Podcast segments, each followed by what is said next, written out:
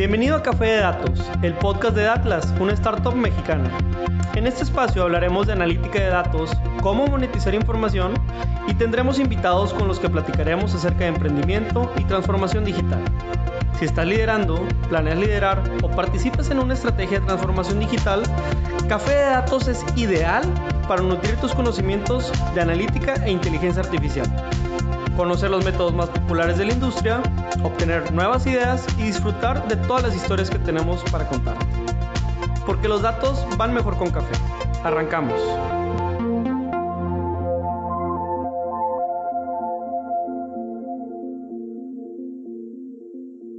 ¿Qué tal? Bienvenidos al episodio número 45 de Café de Datos. Mi nombre es Pedro Vallejo. Y aquí César Salinas. Nos da muchísimo gusto llegar al 45 y no 45 grados y muchas cervezas, sino al 45 episodio de nuestro podcast. El día de hoy, pues ya hemos tocado durante esta tercera temporada algunos temas como el censo del INEGI, hemos tocado también algunos temas como las tendencias de analítica y particularmente de estos 45 episodios, solo uno había sido en inglés, pero el día de hoy nos vamos a dar la oportunidad de hacer un segundo. César. Así es, el día de hoy eh, tenemos justamente a una invitada muy especial que ahorita les vamos a introducir y vamos a cambiar a hablar en idioma inglés porque justamente pues ella es su idioma natal, entonces por ahí vamos a estar platicando con ella y justamente esto va por la línea, ¿no? O, o no sé si alguna vez se han preguntado si existe esta intersección entre analítica, arquitectura y urbanismo. Justamente Pedro va a introducir a nuestra invitada que tiene que ver justamente con estos temas, ¿no? Así es, nuestra invitada es Ruth Nelson.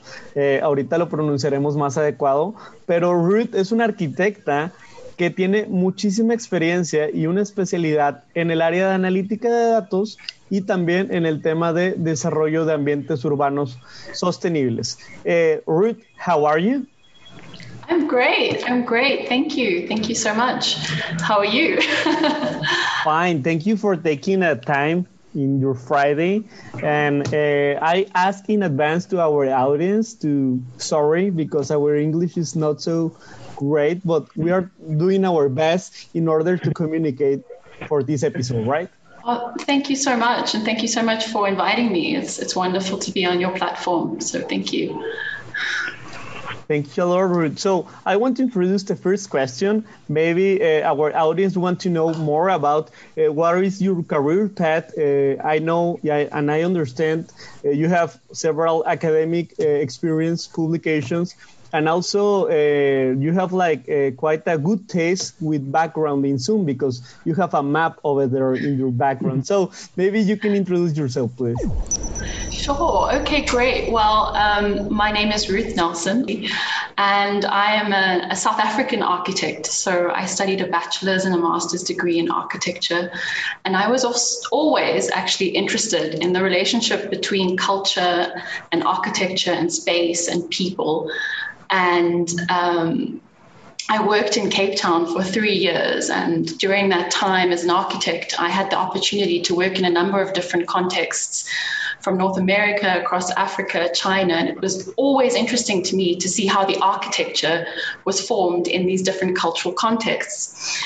And that led me to want to do more research. And I came across a course called Space Syntax, the University College London Bartlett School of Architecture. And I applied and I studied there, which was amazing. Just a little brief introduction for those of you who don't know space syntax. It's essentially a, a theory um, that looks at the relationship between space and society.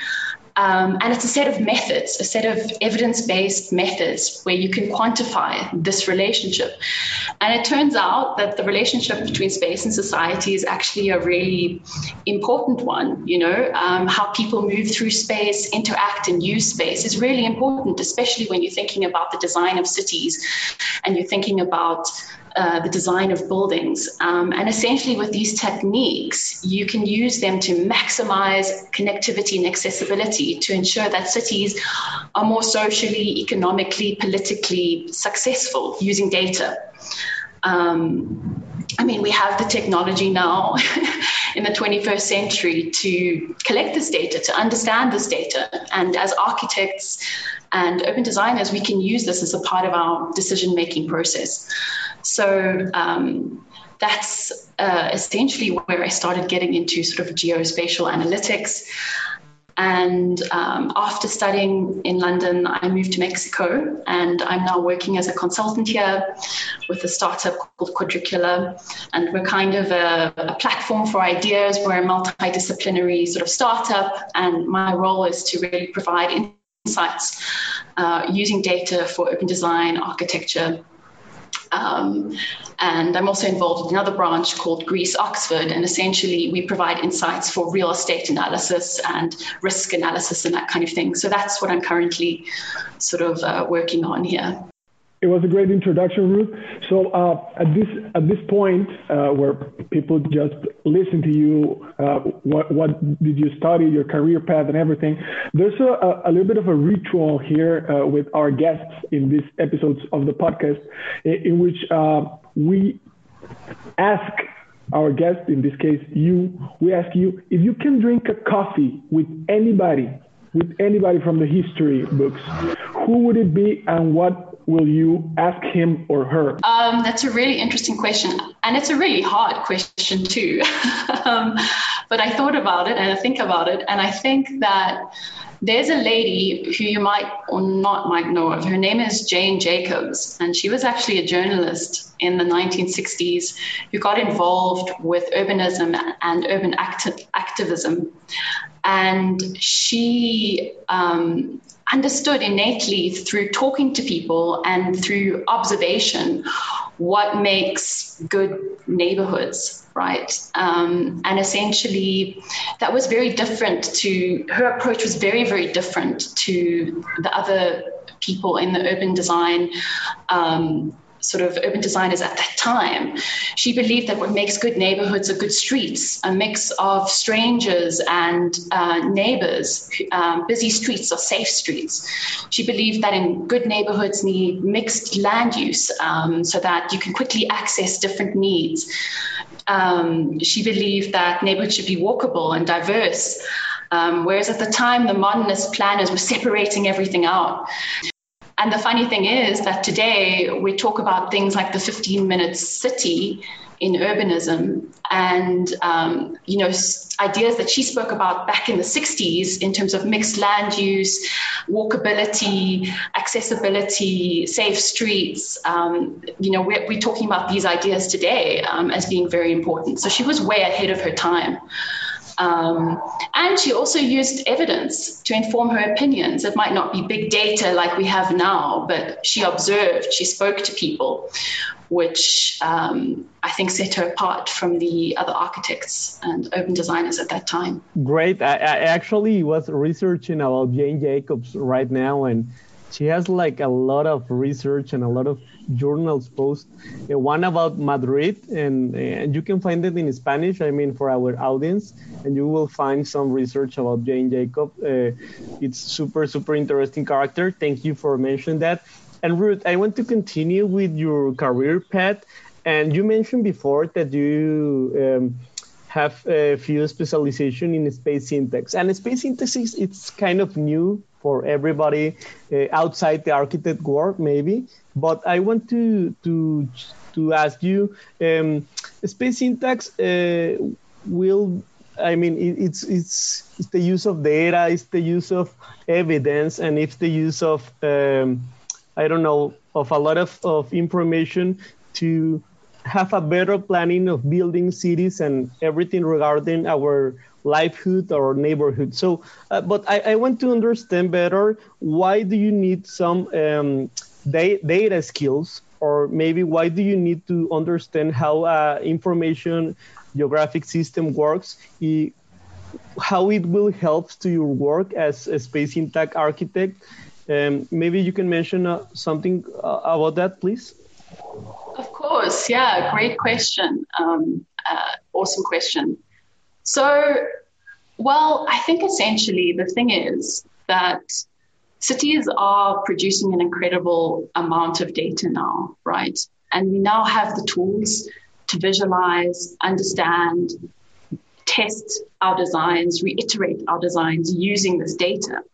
you know. Um, and I think that as architects and urban designers, that gives us a huge advantage. Um, we're no longer just relying on intuition, but we can incorporate evidence based processes into our des- design decision making process. Um, there's a reason that the best architects tend to be incredibly old. Uh, Norman Foster, one of the best architects in the world, is in his 80s, right?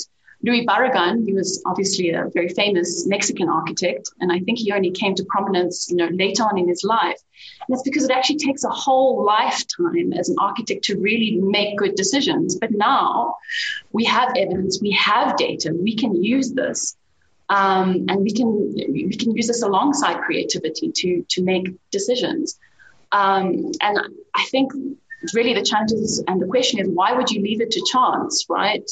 When you're talking about cities which affect everyone, um, and you're talking about something that's probably going to last for hundreds of years, too, our cities last for hundreds of years, why would you take a risk and not use the evidence to make decisions? I think that things like space syntax basically uh, enable you to have greater success with your urban designs and your architectural interventions. And, and Ruth, I mean, as an architect, you have a lot of fields. Why space syntax? Is maybe you have a personal background with urbanism, or why to choose this particular field around others? So, in the beginning, I, I, spoke about how I'd always been interested in this relationship between culture, people, architecture um, you know, architecture, like food, like music, right? Um, it, it can manifest culture in different environments. That's why in Mexico you have a very particular music, very particular type of food, because it's it's almost a manifestation of your culture, and it's the same with thing with architecture actually. Um, so that fascinated me, and space syntax really focuses on that relationship between society and space and the way that people move, use, interact in space. Um, and it's a set of techniques that uh, particularly um, sort of focus on this and can be easily incorporated into the, the design process. And it's not only at an urban scale, it's multi-scalar. So you can use it at building scale too.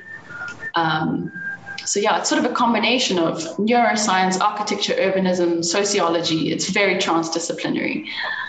Thank you. And and also, um, I mean, Ruth, just uh, for a little bit of context, I studied finance. My partner here studied economics, and a lot of people that is uh, listening to us right right now, there are not experts in the field of architecture. So, in a way of uh, giving a little bit more uh, context, can you describe or, or give us your definition of urban development, of urbanism, and why is it useful for people to, to understand it? Sure, great. Um, so, urban, uh, urban. Let's just break it down, right? Urban is essentially city, ciudad. It's not rural, right? Um, uh, development, desarrollo. It's it, uh, it's the evolvement. It's it's the development. Um, so it's about how cities develop, right? Um, that's what urban development is about. Um, and generally, cities develop when economies uh, move from being rural based economies to urban economies. And that's when you see you see cities really developing, people moving into the cities because no longer is the economy based. In, in, in the you know you're seeing that a lot in Africa now. There's rapid urbanization happening because the, the economy is transforming there. And, and for me perf- uh, personally, I would say that there are three kinds of urban development. Um, the first one would be organic urban development, and that's development that's kind of happened over a really long period of time. And you'll see it in European cities. You'll see it in African cities too, and in Mexican cities. But the thing is, we were colonized, right? Our countries were colonized, which meant a lot of our cities were destroyed through that colonization process. Um, and these old cities developed over a very long period of time, and there was no master planner. They just developed, right? And they were very much based around um, walking, accessibility. They actually work very well naturally. And then we hit the 20th century, and a whole lot of urban planners, the profession of urban planning actually really developed in the 20th century, and you suddenly had master planners. And that's when they suddenly decided to, this very top down planning, they decided to separate all the functions of a city out and really design it around automobiles, right? And, and that's created these cities which are really car reliant. It's actually put us in a, in a really bad position because we rely on the car to get from place to place. And then I think there's a third kind of urbanism, urban development, and that's uncontrolled urban development. It's a bit different to organic. It's it's rapid urbanization, and it is happening in Mexico too, but it's it's it's mainly happening in Africa where you're having this transformation of the economy. Um, and that's when you get slums and things like that because there's a lack of affordable housing. Yeah, it's kind of uncontrolled, and, and we, you know, you kind of need a balance of uh, you need of some control. So it's yeah, and it's something that we're all facing in terms of a lack of affordable housing. I think it's a huge issue in Mexico, in South Africa, across Africa. Um, it's a big issue right now.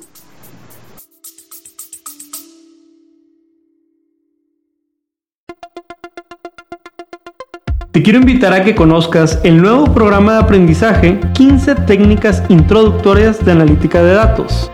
Dentro de la primera generación de Retos Academy, a través de nuestros 14 módulos podrás explorar una amplia variedad de temas que te proporcionarán las habilidades necesarias para triunfar en el análisis de datos. Y eso no es todo.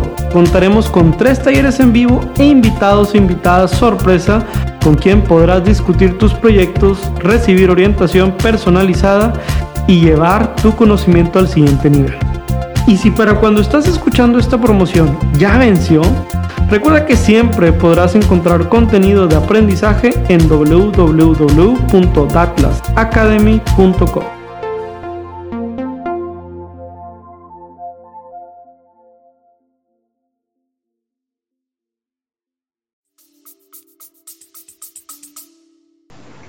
Perfect. And, a little bit, um, like following up uh, this question, that in, in terms of, um, of the approach of, the persons or, the people that is working around these urban developments and, these challenges more than problems that you just uh, mentioned us, we, we kind of want to think that uh, a data-driven approach to solve these problems is the best way to do it. But who have to pay more attention in this like intersection or, or like fusion of data analytics and urbanism? Is there, uh, in your opinion, architects that develop these uh, data skills, or there's people that maybe from the data analytics uh, field can uh, evolve or can understand this urbanism uh, kind of approach? Yeah, I actually think the simple the simple answer is actually everyone I think should be paying more attention to this because cities affect everyone. Everyone has a stake in how your city works. So I think if you're just someone listening and you're not involved in urban design or you're not an architect, but you are part of a community and you know your government is doing something in your community, they're implementing something, ask for the evidence ask them why they're doing it and ask them to show you the evidence, the support, support of their decisions. Why are they focusing on this implementation of a park, um, for example, and why are they putting it where they're putting, but your pavements um, are destroyed and you can't even walk to the park. You can't even access that park. Why, why are they doing so? Ask those kind of questions. And then, of course, government officials, policymakers use data to base your policies on. Um, don't just, you know, a lot of politicians. Uh, do things because they want to show their power and they do some grand thing in the city. Great, awesome, it looks great. But is it actually working for the people? Is it actually going to improve people's lives? And then, as urban designers and architects start to um, involve these kind of processes in, in your design decision making process. Um, use data, use techniques like space syntax techniques.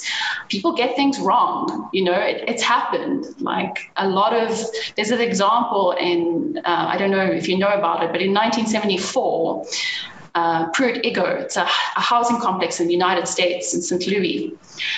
And this housing complex for it was affordable housing. It won awards just 10 years in the 1960s before for its architectural design. It was so bad, it failed so badly and caused so many social problems that they blew it up. you can look at that online. They blew it up in 1974. So, you know, architects make bad decisions sometimes. They think they're making the right decision, but you know it happens. So in, involve these things, involve these data in your design decision making process.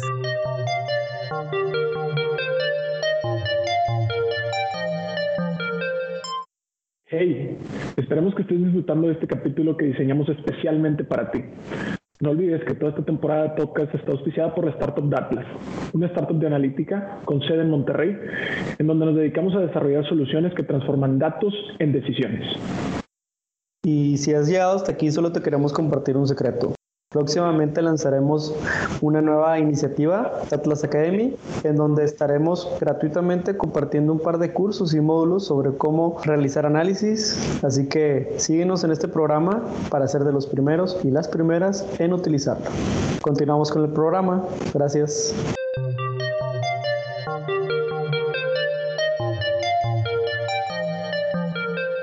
The urban planning of any city might be seasonal. And why? Because you have like political characters that change every certain time right? And with any new character uh, for example uh, you have like 200 ways to build a bridge right? But maybe mm-hmm. you have like a fancy way uh, you want the golden gate or maybe you want like a super basic and cheap bridge. Uh, I don't know. I, I, mean, it's a super simplistic example, but what I mean is like, in a, imagine these abstract, these these things.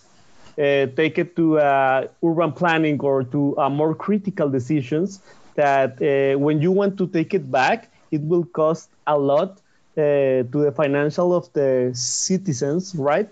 And actually to, to the development of the city taking back the conversation to analytics and obviously to data, I want to ask you what type of tools do you need in order to develop a good project with the space syntax?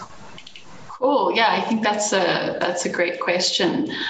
Um, well, you know, I think that geographical information systems are really important because that is, for those of you who don't know, that's essentially data that's um, kind of got coordinates in space. So you're linking the data to specific positions in space.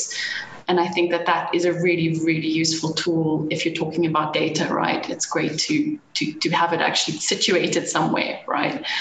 Um, and um, in terms of, you know, if you're working with any kind of data set, I would say, you know, you need to think about the kind of database you're going to have in terms of what where you're going to store your data, how you're going to quickly be able to access that data. That's really important. Are you going to use some kind of cloud based service? What are you going to use? Uh, personally, also in terms of analysis, I incorporate statistical analysis into um, my process. So I use um, Python for that, um, bit of MATLAB. Um, JavaScript's great for like visualization of data. Um, and then for space syntax specifically, there's a program called DepthMap, which is free to download and open source software, and you can use that for space syntax um, analysis. Um, but yeah, I also think incorporating evidence into your design process. Um, you can also include, you know, talking to people, talking to community members, um, like Jane Jacobs did. You know, that's also part of gaining evidence is consulting the community. Um, and it, it's more it's more an approach you know uh, an evidence-based approach is is is about uh, making decisions and having having reasons to back it up with evidence and that could be talking to community members it could be using big data. Um, yeah, so that's that's sort of my response to that question. Thanks, thanks. It, it was great. And um, I mean, at, at this point, uh, Ruth, we were talking about concepts, right? We, talk about space syntax, we talk about uh, urban development, and a lot of, of conceptual things. But right now, can you give us an example or, or any particular project that you were involved in or that you studied from, from another part of, of, the, of the world that interested you and, and that uses this uh, kind of um, skills that you just mentioned and a little bit of space syntax or, or anything like that? Yeah, sure. Um, I'll give you a couple of examples, um, but uh, the first example I'll start with is a really well known example, which is uh, Trafalgar Square. It's a square that's in the middle of London, so most people know it. Uh, it's very close to Buckingham Palace, and that square actually wasn't working. Um, it was empty. It wasn't working, um, and the I suppose the city council, um, the local government, wanted to find out why it, it's in the centre, but it just wasn't working.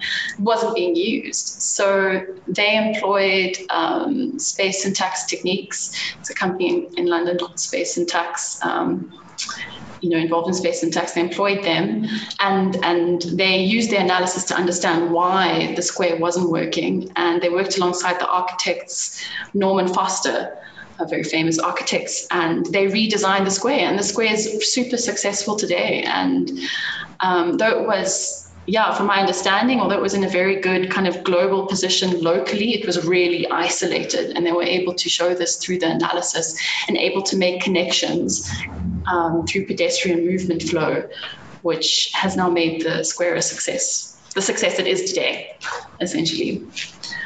Um, yeah, do you have any questions about that, or should I um, move yeah, on to my next? Actually, I, I have some pictures over there in that square. It's super famous and it's super cosmopolitan, and everybody wants to be there.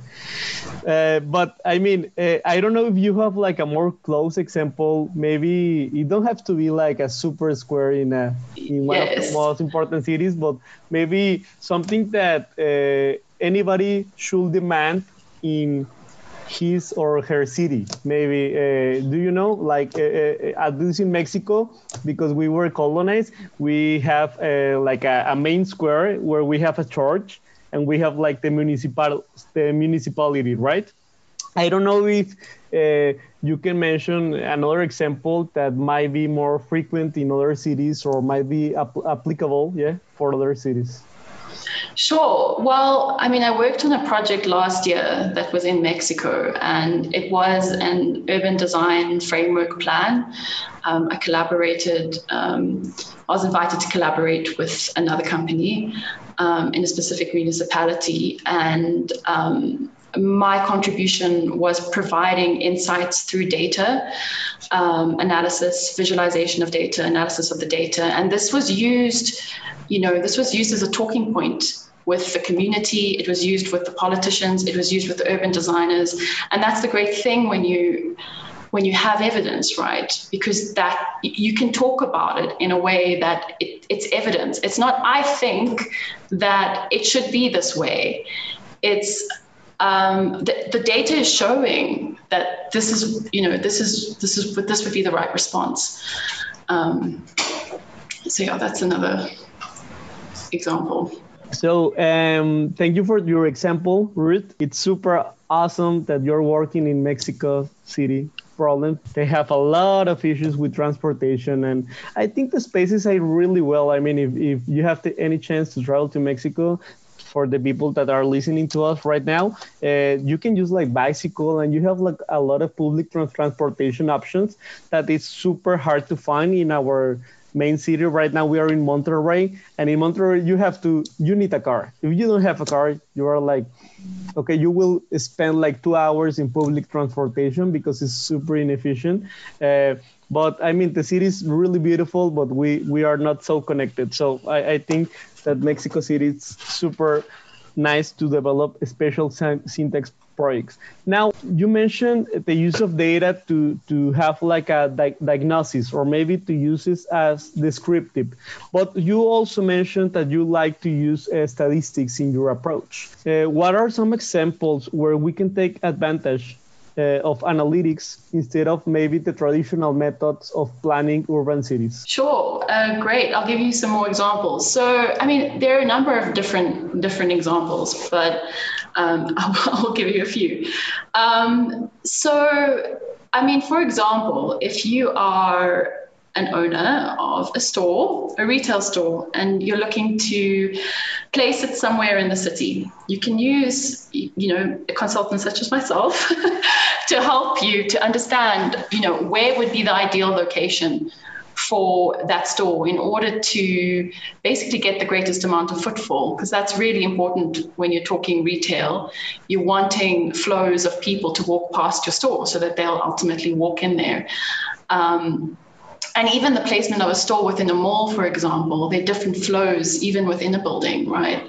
So deciding on the exact right location where you think will be optimal so that you can maximize uh, the number of people coming into your store. I mean, that that is one one kind of example and you can actually use space syntax techniques data to to justify the location you eventually uh, decide on right um, another example is I've done quite a bit of research into the transport systems in Cape Town um, in terms of the railway system. I, I basically did an analysis um, looking at the difference between accessibility provided by the railway system, informal minibus taxi system. We have an informal system. Um, I think Mexico also has informal systems of transport here, um, as well as the, the recently implemented BRT system, uh, bus rapid transit system.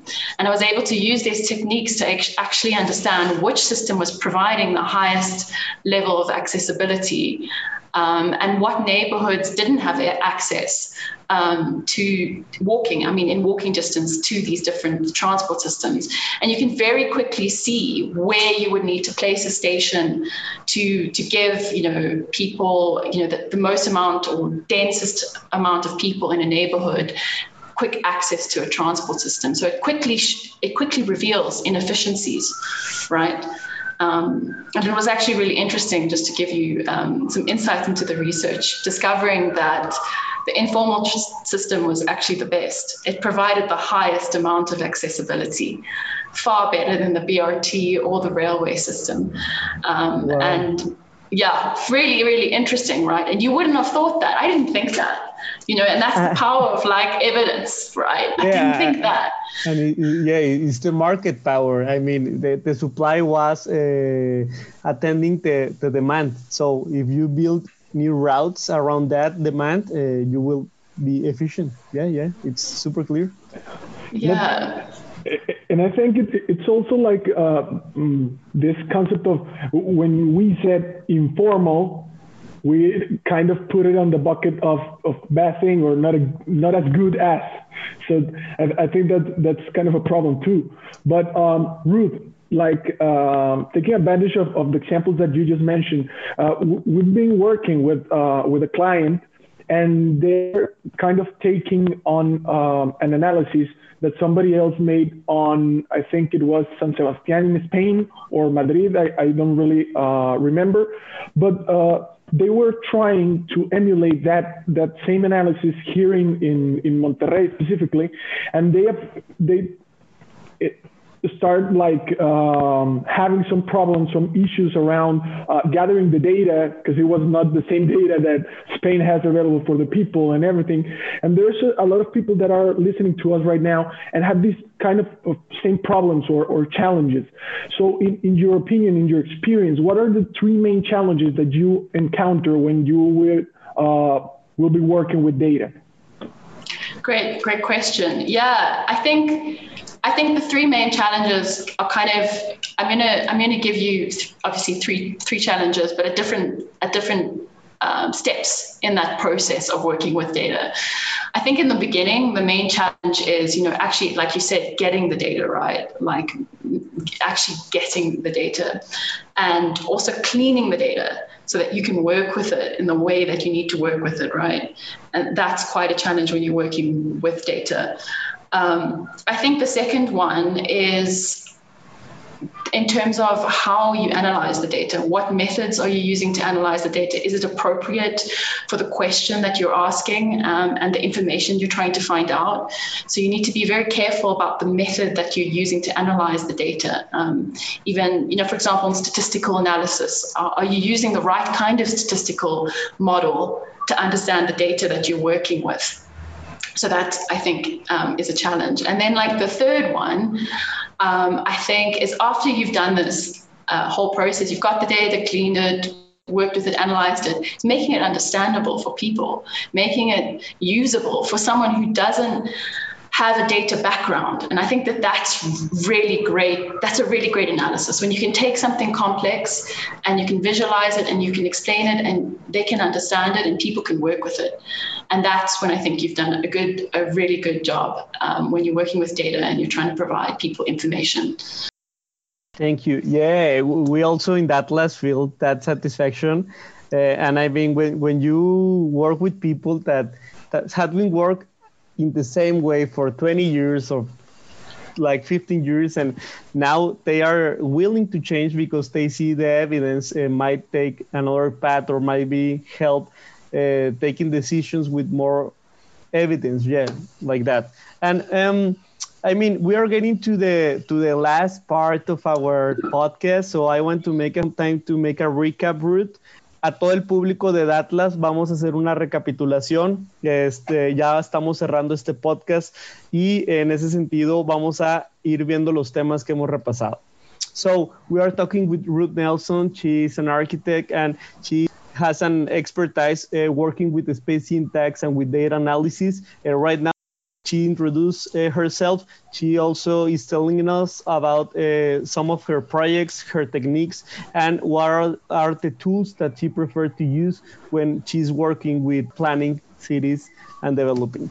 Uh, right now, Ruth, I want to ask you, uh, what do you think like are the, the trends that we have to pay more attention and might be have um, direct effects on your on your main field of work. For example, uh, I don't know. Uh, some people mention uh, IoT because we will get a lot of more information with IoT, or maybe uh, we can also think that uh, a lot of big cities will emerge in the next couple of years. So I don't know. What do you think are the trends that we have to pay special attention? Oh, I think there are definitely things that we, we're needing to respond to, and we're going to be put in positions as urban planners and architects that we just have to respond.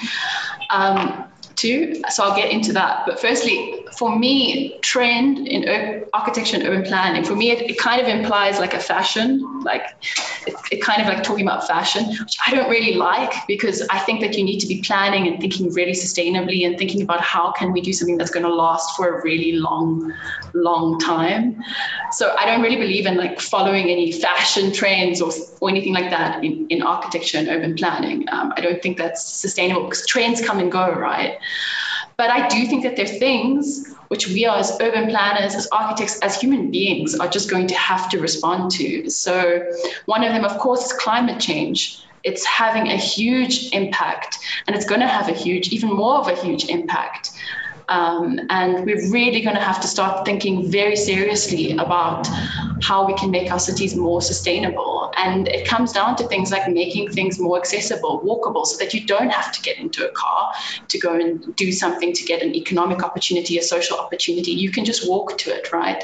We're hugely car reliant right now um, in, in many cities across the world. And we're really going to have to think about how we can transform our cities so that things become more locally accessible. Um, and then, of course, COVID is having a huge impact, um, or, I mean, of course, on our cities and planning. And um, I think it's also made us realize how important open, having access to good open spaces is. I mean, parks have been really important across the world in terms of the pandemic because people have been able to meet outside in parks. Um, these open public spaces, I think, have become really important, and that's something we need to think about, as well as certain things are becoming a bit um, you know, like for example, the office spaces, what are they now? Um, they're not being used. There are hundreds of offices around the world. People are working remotely. So we need to think about that change in terms of the way that people are living. Again, there's more of an emphasis on the local, right? You, you, you're, you're working from home. You want to be able to access things in walking distance, not travel long distances. People now have the option to work remotely. Maybe they don't have to live right in the city center because they don't have to go to work every day and and what what are office spaces going to become? Are they are they going to be these cubicle things that they've been, or are they going to become maybe these like social meeting places that people you know the office will come together once a month and have a party so that people can have that like social interaction, but everyone's actually just going to work at home. So it's interesting. There are going to be, I think those are two of the biggest things that we're just disruptive changes that we're experiencing and, and we have to respond to. It's this. There's no chance. We're gonna we're gonna have to respond to climate change. We'll be forced into that position. Sorry, so um, I think with uh, with this question we are uh, getting into the end of the episode. Just uh, a quick uh, surprise another ritual like the one we did at the beginning of the episode, Ruth. Uh, there's like a little bit of uh, game for our guests. Uh. It's called rapid fire. Okay. Cool. And uh, the, the, the, instructions are very easy. We are going to throw you some of the concepts about uh, or around the topics that we just talked about, or topics that we know you know. No? And uh, the um, main objective of this is with no argument or no like uh, long response. You just told us if you think that concept is underrated or overrated. Okay.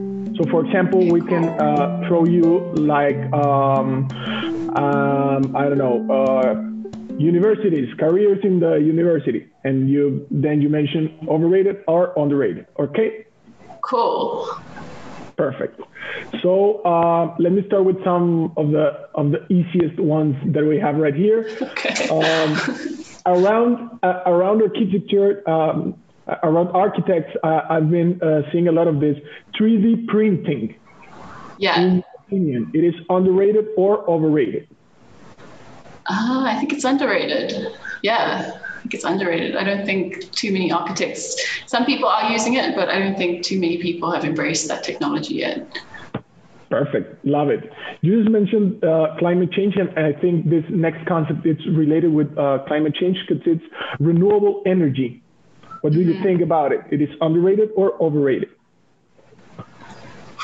it depends who you're talking to. People have a lot of, it's kind of a political issue, isn't it? Uh, it depends who you're talking to. Um, it depends what circles you're talking to. I mean, I underrated, I suppose. I think we need to be more moving more towards it. There's not enough of it. So, perfect. At this point in time. Perfect. Another uh, concept I have right here, it's um, actually about talked a lot about spaces and uh, and the way that urban development is, is getting into. But I have another concept here: virtual reality. This kind of uh, new space or new dimension of space, virtual reality. What do you think about it? It is underrated or overrated? Um, again, it depends who you're talking to. It's not generally used too much by architects yet. Um, so I think it's underrated, but I, I think it has huge possibilities. Um, yeah, it's a, it's ama- it's an amazing technology. You can you can walk around a house without having the house built. I mean, that's amazing, right? Perfect, perfect. I'll get the mic to uh, my partner Pedro if you have a, uh, a, any concepts here. Yeah, so I, I want to ask you obviously about uh, Internet of Things because I think it's a way we can get more information to develop uh, cities in the future. So, what do you think is overrated or underrated? Internet of Things sensors. Um, I mean, I, I think I think I think these technologies are still really new, and I would like to see I would like to see where it's going. Like, so in terms of sensing, I mean, I don't think it's something that's like hugely been incorporated in many cities around the world. I mean, a lot of cities are just battling with basic issues right now. But I think in the future, we're going to see a lot more in terms of sensors and Internet of Things and collecting data and cities adapting as they need to, um, you know, to traffic flows, for example. You know, uh, a sensor picks up that there's more traffic and somehow that adapts things in the city. I, I, don't know. I think I think people don't think about it enough. So I would mm. say underrated. Okay, nice. Yeah, I, I, imagine like the Inception movie or like the Matrix, where the, the city is developing as somebody's programming the city, right? yeah, yeah. Things are adapting as the data comes in. That's amazing, you know. And what do you think uh, regarding that? Uh, that point, uh, maybe the concept of smart cities. I listen a lot of things about uh, smart cities in Toronto, maybe in Japan, uh, because mm-hmm. Olympics, uh, Toyota want to build like a really smart city, and I want yeah. to to under uh, to know what do you think? It's underrated or overrated? Smart city. I actually think it's overrated. okay. And the reason is that I think it's there's actually no proper definition for what a smart city is right now. No one's like properly defined in the literature what a smart city is. And I think it's used as this trendy term oh, we're creating a smart city. And is it really smart? Are you really incorporating, you know, measures, data driven measures, which are measuring different things and you're mm-hmm. responding to them?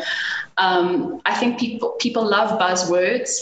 Um, but are you really incorporating like data driven processes in the yeah. design? Um, so right now, I actually think it's overrated. I think it's just used too casually. Um, yeah.